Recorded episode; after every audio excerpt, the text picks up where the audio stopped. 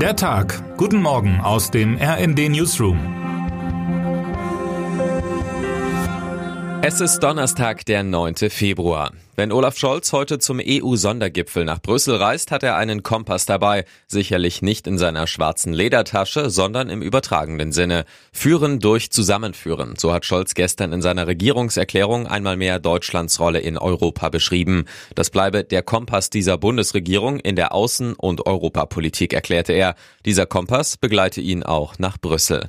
Der Bundeskanzler hat eine sehr selbstbewusste Regierungserklärung gehalten, kommentiert meine Kollegin Christina Dunz. Er lege die Messlatte damit noch ein Stück höher. Insbesondere das Zusammenführen dürfte schwierig werden, denn bei den Gipfelthemen gehen nicht alle Mitgliedstaaten einvernehmlich in eine Richtung. So wie bei den Waffenlieferungen an die Ukraine. Scholz hat in seiner Rede die Verbündeten zur Geschlossenheit aufgerufen und einmal mehr vor einem Überbietungswettbewerb gewarnt. So war beispielsweise Polen in der Debatte um die Lieferung von Kampfpanzern vorgeprescht und hatte Deutschland öffentlich unter Druck gesetzt. Nun dringt Polen auch noch auf eine schnelle Entscheidung über die Lieferung von von Kampfjets. Es besteht also Redebedarf unter den Partnern. Schnelleres Handeln und vor allem mehr Waffen fordert jedenfalls Volodymyr Zelensky. Der Präsident der Ukraine wird nach seinen Stops gestern in London und Paris heute in Brüssel erwartet, um am Gipfel teilzunehmen.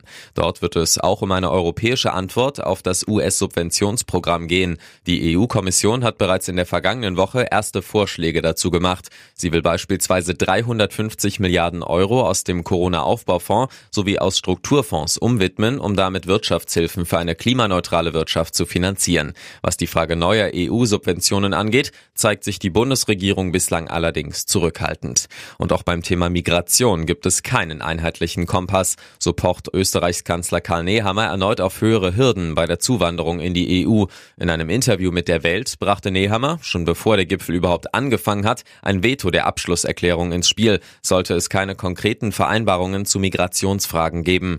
Mehrere EU-Staaten hätten deshalb ein gemeinsames Schreiben mit ihren Forderungen verfasst.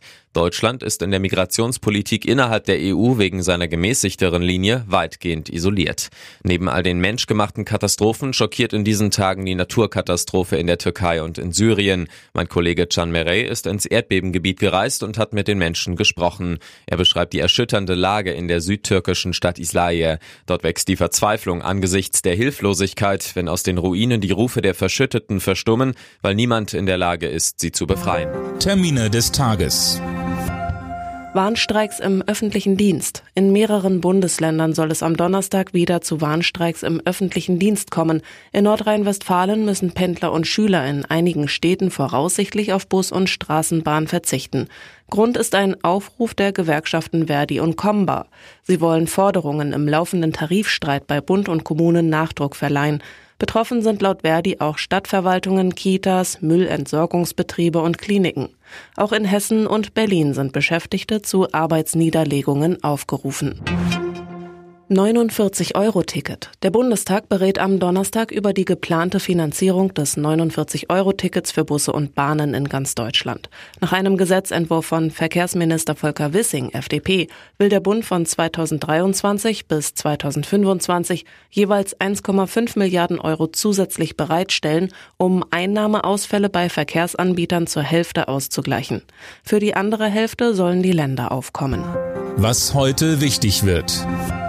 Nach der Mondmission Artemis 1 lädt Airbus in Bremen heute zu Gesprächen ein. Experten sollen dabei einen Ausblick über die Zukunft der Monderkundung geben. Ein wichtiges Teil des Raumschiffs Orion, das sogenannte europäische Service-Modul ESM, wird in Bremen gebaut. Und damit wünschen wir Ihnen einen guten Start in den Tag. Autorin ist Heike Manzen, am Mikrofon Anna Löwer und Fabian Hoffmann. Mit rnd.de, der Webseite des Redaktionsnetzwerks Deutschland, halten wir Sie durchgehend auf dem neuesten Stand. Alle Artikel aus diesem Newsletter finden Sie immer auf rnd.de slash der Tag.